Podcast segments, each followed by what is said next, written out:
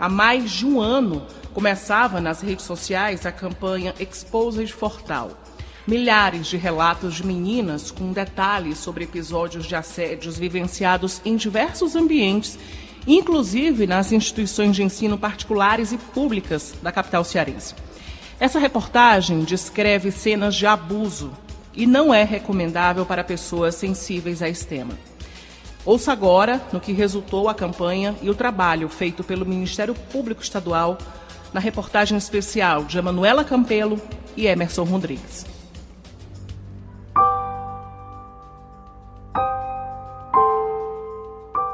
Sabe o coordenador?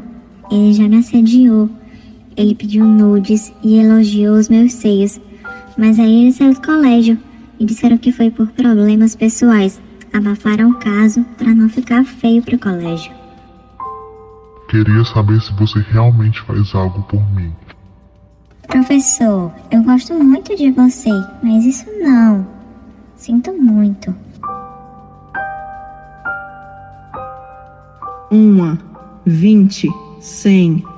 Quantas meninas já foram vítimas de crimes sexuais dentro das instituições de ensino no Ceará? Não há um número preciso. Em pouco mais de um ano, o Ministério Público Estadual denunciou 15 homens devido à campanha Exposa de Fortal.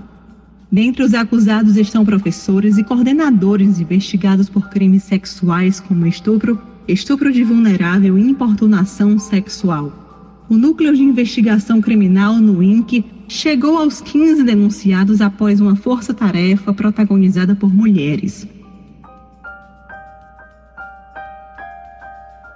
Um trabalho árduo, feito de forma virtual diante a uma pandemia. Foram 60 audiências, 16 procedimentos investigatórios criminais e 12 denúncias ofertadas à Justiça. Os nomes dos acusados são sigilosos devido ao teor das denúncias e por algumas delas envolverem vítimas ainda menores de idade.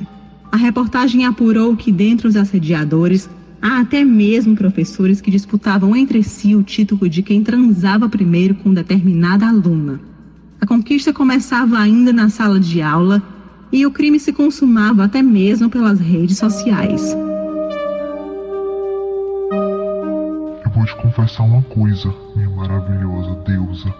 Eu sempre fico admirando as tuas fotos no teu perfil, principalmente de corpo inteiro, porque eu lembro dos teus maravilhosos abraços.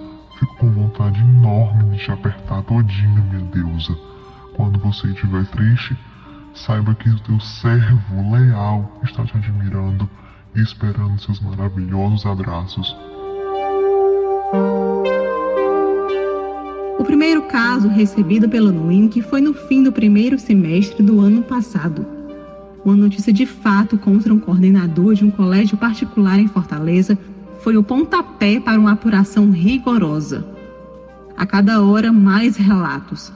A promotora Ana Bossart lembra que o desafio a partir daquele momento era levar as vítimas a denunciar formalmente os suspeitos primeiro passo, primeira diligência foi procurar exatamente nessa rede, nas redes sociais essas denúncias, né? E fazer um levantamento dessas vítimas.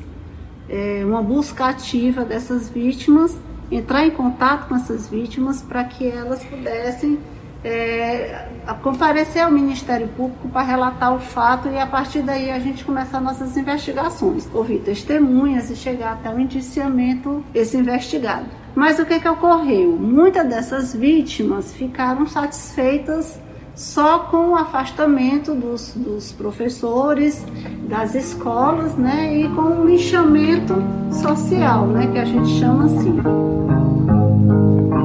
Se muitos consideram que recordar é viver, para as vítimas tocar no assunto é relembrar que elas tinham vivido próximo ao assediador. Era como estar novamente diante de uma posição de culpa. A promotora Alice Aragão, também do NUINC, fala das estratégias adotadas pelo Ministério Público para tentar viabilizar os depoimentos às vítimas e até mesmo a preparação de uma rede de apoio para quem participava das audiências. Nós nos afastamos de todos os casos que a gente que a gente trabalhava para dar prioridade absoluta esse, esse procedimento, essa investigação que girou em torno do, da hashtag Esposa de Fortal. Isso começou no meio do ano, provavelmente, acredito, no me, nos meados dos, do, do ano de 2020, e nós passamos esse período de pandemia todo realizando esse trabalho, exclusivamente as mulheres, porque a maioria das vítimas eram mulheres, e elas, eram, elas estavam muito constrangidas em relatar esse fato, porque nós temos ainda dois colegas, o doutor Humberto Biapina, que é o nosso coordenador, e o doutor Francisco Gomes, que também trabalha conosco no INC. Então, nós fazíamos as audiências só as mulheres exatamente para evitar constrangimento das vítimas. Então nós realizamos nesse período mais de 60 audiências exclusivamente sobre este assunto. Para nós foi um trabalho muito difícil, eu vou até trazer aqui um sentimento nosso, que nós, nós a gente via vídeos muito chocantes, a gente ouviam histórias angustiantes, que tinha dias, inclusive, que nós nem conseguíamos comer direito, a gente passava a manhã e a tarde ouvindo as agruras, as violências, que a gente ficava muito angustiada. É como eu lhe disse, tinha dias que a gente nem conseguia comer direito, porque as histórias eram chocantes. O NUINC chegou a pedir o afastamento das funções de muitos profissionais investigados, mas nem todos os pedidos foram aceitos. As promotoras lamentam que há suspeitos de importunação sexual, por exemplo, que permanecem dentro das instituições particulares de ensino na capital e no interior do estado.